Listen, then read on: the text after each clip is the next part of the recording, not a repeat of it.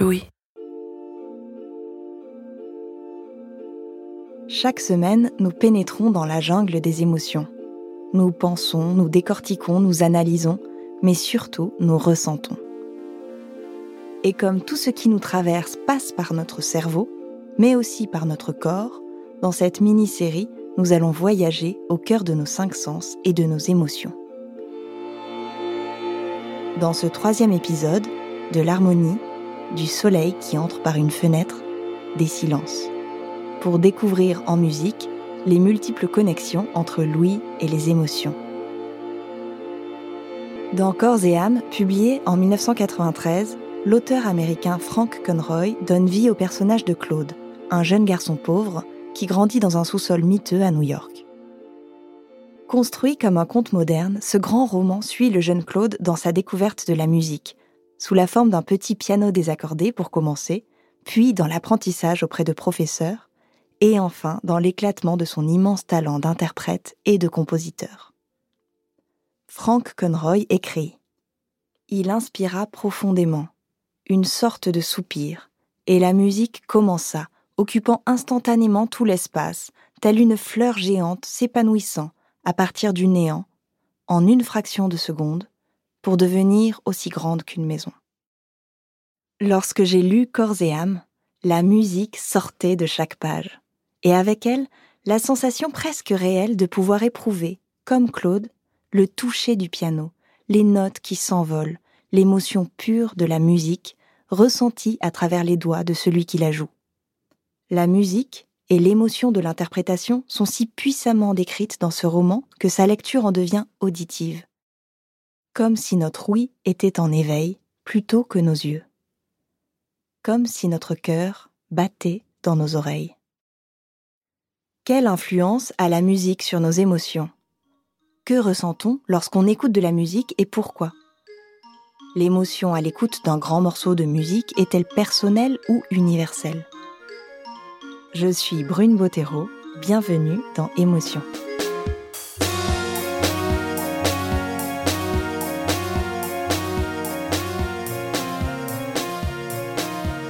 Lorsqu'on assiste à un concert de musique, en direct ou en vidéo, on peut parfois être suffisamment proche des musiciens et musiciennes pour voir leurs expressions.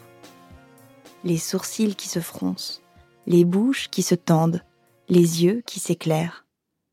C'est fascinant comme l'interprétation d'une œuvre donne vie à un corps. Sarah Dayan est violoniste et elle n'échappe pas à la règle. Je suis allée l'interviewer chez elle un mercredi matin ensoleillé. Dès qu'on a parlé de musique, elle s'est animée tout entière.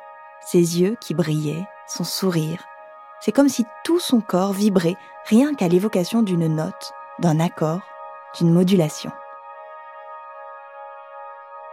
Pour cet épisode très sonore que je vous recommande d'écouter au casque, installez-vous très confortablement et fermez les yeux. Depuis 16 ans, Sarah est violoniste au sein du quatuor à cordes Voce. Un quatuor à cordes, c'est deux violons, un alto et un violoncelle. Selon les morceaux joués, Sarah est alternativement premier ou deuxième violon. La musique, pour elle, c'est une multitude d'émotions contrastées qui s'enchaînent comme des notes. Avec la musique, on peut avoir euh, une émotion qui commence, qui dure quelques secondes, et puis, grâce à une petite modulation, un petit élément, qui soit rythmique ou, mélodique ou harmonique, bifurquer vers une toute petite variation de cette émotion, puis vers une émotion totalement différente. En réfléchissant à, ce rapport entre l'émotion et l'ouïe, je me disais que la musique, elle a cette force-là de pouvoir nous faire naviguer beaucoup plus rapidement que d'autres formes d'art dans une émotion mobile, en fait. Et la musique, elle est, comme elle prend en compte le temps qui passe, elle s'appuie sur le temps qui passe, c'est totalement différent, je trouve. C'est la mobilité de la musique mais aussi du silence intégré à la musique, comme on va aussi l'entendre dans ce mouvement de, Beethoven, puisque c'est ces silences qui font que ce qui arrive euh, est si émouvant, je trouve. Le mouvement dont Sarah parle, c'est l'opus 18, numéro 1 du Quatuor à cordes de Beethoven. Sarah m'a proposé qu'on l'écoute ensemble et de me raconter dans le détail du mouvement ce qui l'émeut et pourquoi. Alors le mouvement commence comme ça. Ce thème euh, dingue parce qu'il est comme une espèce de souffle ininterrompu de plusieurs mesures.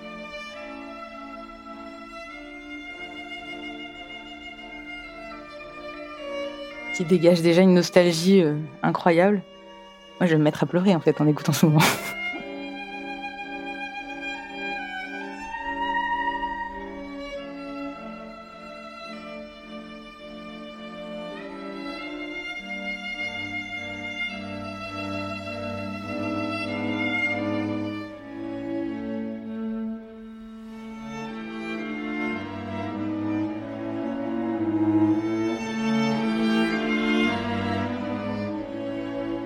je trouve que le premier thème qu'on vient d'entendre, il était euh, déjà dans une espèce d'intimité et de, de, nostalgie très forte. Là, on le réentend tout de suite euh, par le violoncelle, alors que c'était le premier violon qu'il avait euh, au tout début.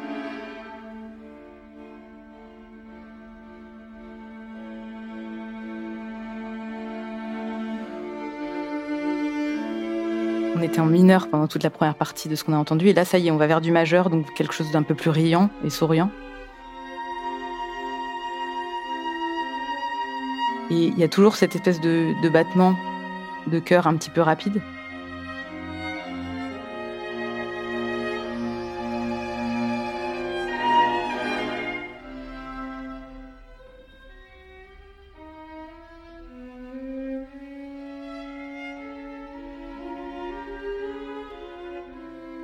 Et là, d'un seul coup, pour moi, c'est comme si on ouvrait une fenêtre, enfin, comme si on ouvrait plutôt un volet et que euh, le soleil euh, pénétrait d'un seul coup dans la pièce.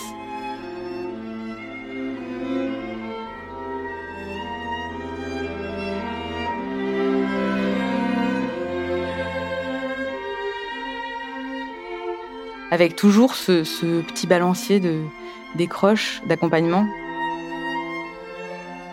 en dessous de la mélodie.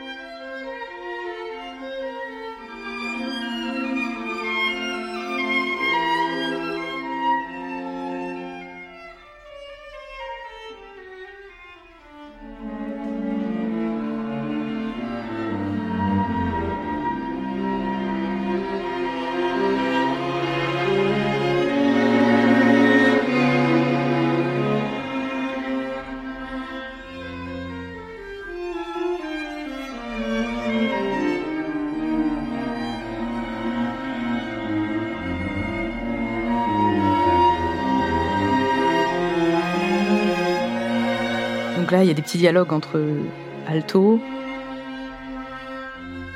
deuxième violon, et maintenant premier violon. Pour amener à une nouvelle, euh, une nouvelle séquence.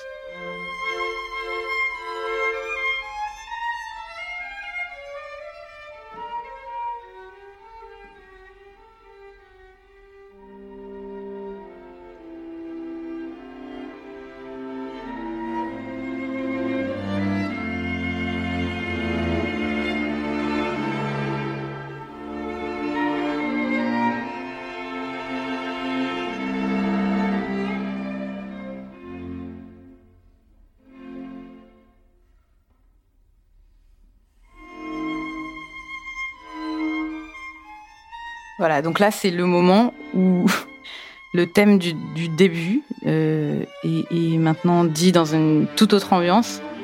C'est pourtant la même mélodie, elle est dans une autre tonalité, c'est-à-dire que c'est pas les mêmes notes, mais euh, la nuance, c'est-à-dire que là, on est, c'est le deuxième violon et l'alto qui le jouent. Euh, la nuance est fortée alors qu'au début c'était piano. Et le premier violon fait des, espèces de, cascades très rapides qui donnent une intensité complètement dingue, je trouve.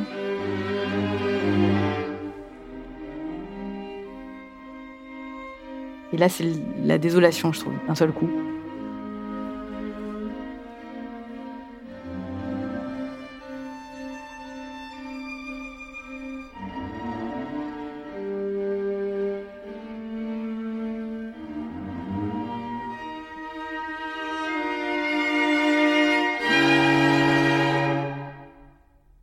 Fameux silences dont je parlais tout à l'heure.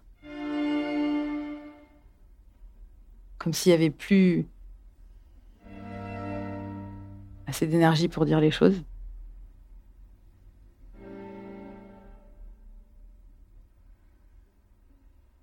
Et là, on arrive à mon passage préféré du mouvement, avec euh, ce, nouveau petit motif euh, exposé par le deuxième violon, qui donne au thème qu'on a entendu dès le début une toute autre couleur.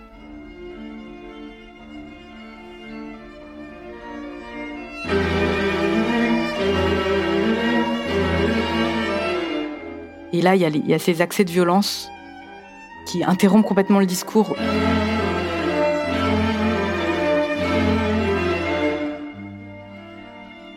Comme peut, comme peut faire une, la douleur devant, la mort ou la douleur devant une rupture.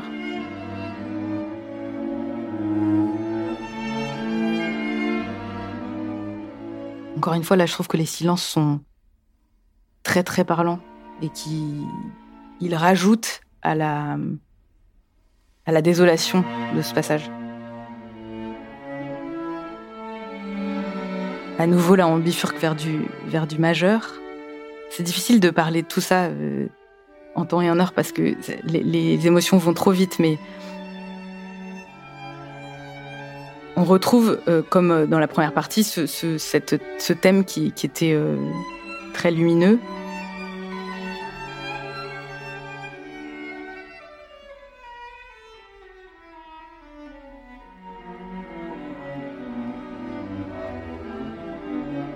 Et ça, c'est tout à fait typique de ce que fait Beethoven euh, très souvent, c'est-à-dire d'avoir des, coups de poing, des, moments où, les notes sont très attaquées, pour ensuite revenir subitement à quelque chose de beaucoup plus, beaucoup plus sobre, ou piano.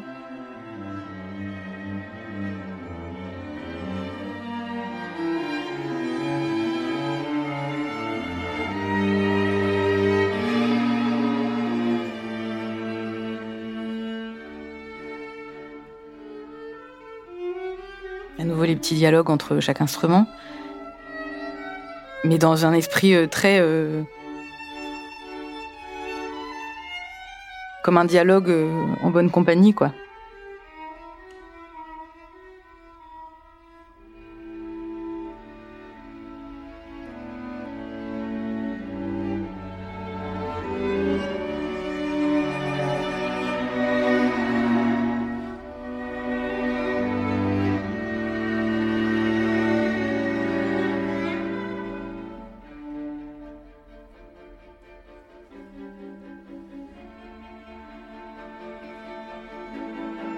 Alors là, c'est la dernière apparition de ce thème incroyable, avec comme nouvel élément euh, les, deux instruments qui accompagnent, qui ont des valeurs beaucoup plus rapides. Donc ça donne une intensité euh, encore plus forte que les deux fois précédentes, qui étaient déjà dingues.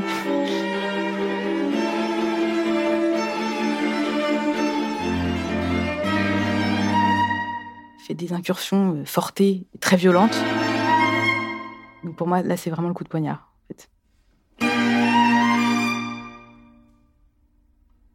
Là. C'est vraiment le summum de la violence de ce mouvement. Et puis là, on est vraiment sur la conclusion. On retrouve, euh, la désolation, je trouve. Même les deux dernières notes, qui sont euh, espacées d'un silence entre elles me donne l'impression d'une espèce de dernier souffle du cœur.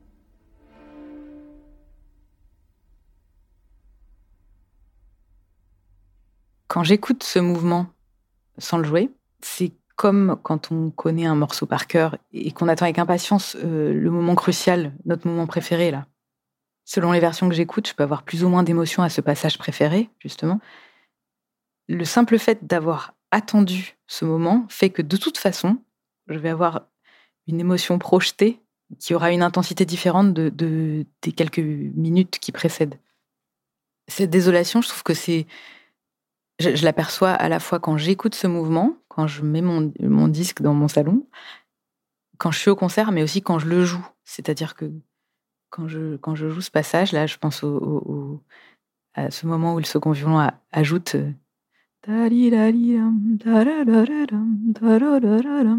On est à la fois euh, euh, passeur d'une émotion quand on interprète, mais souvent à cet endroit-là, moi, je me laisse complètement gagner par l'émotion et je j'ai aucune difficulté à accepter de me laisser gagner par cette émotion. C'est-à-dire que je trouve que là, je trouve que c'est typiquement un passage où il n'y a aucun danger à être soi-même dans l'émotion et du coup, je me le permets. Lorsque j'écoute euh, un mouvement de, musique, d'autant plus s'il y a du violon, mais je peux aussi ressentir une émotion qui serait la projection charnelle du geste que je ferais pour euh, réussir à, avoir le son que j'entends. Et je trouve que c'est une dimension importante du plaisir que j'ai à écouter de la musique, comme si je pouvais euh, euh, ressentir dans, mon bras le type de, poids, d'intensité que je mettrais, ou la, position de l'archet, la position de, la main gauche. C'est pas un, sentiment, c'est plutôt une émotion physique presque organique.